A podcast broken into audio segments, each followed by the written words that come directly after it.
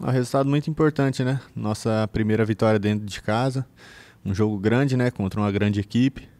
É, a gente teve tranquilidade para reverter uma situação que saímos atrás do placar e conseguimos a virada. Então isso também é mais um ponto importante. Feliz pelos três pontos aí, a gente ter subido um pouco mais na tabela e, como eu disse, né, ter ganhado um grande jogo contra uma grande equipe, isso dá, dá bastante moral para a gente seguir no campeonato.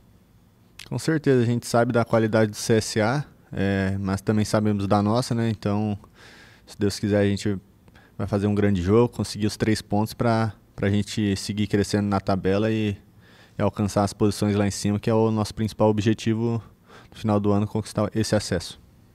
A gente, a cada jogo que vai passando, a gente vai se adaptando ao estilo de jogo do professor, né? Então, isso é natural, a gente seguir crescendo, a gente está se entrosando cada vez mais, tanto no estilo de jogo quanto na formação que ele vem colocando.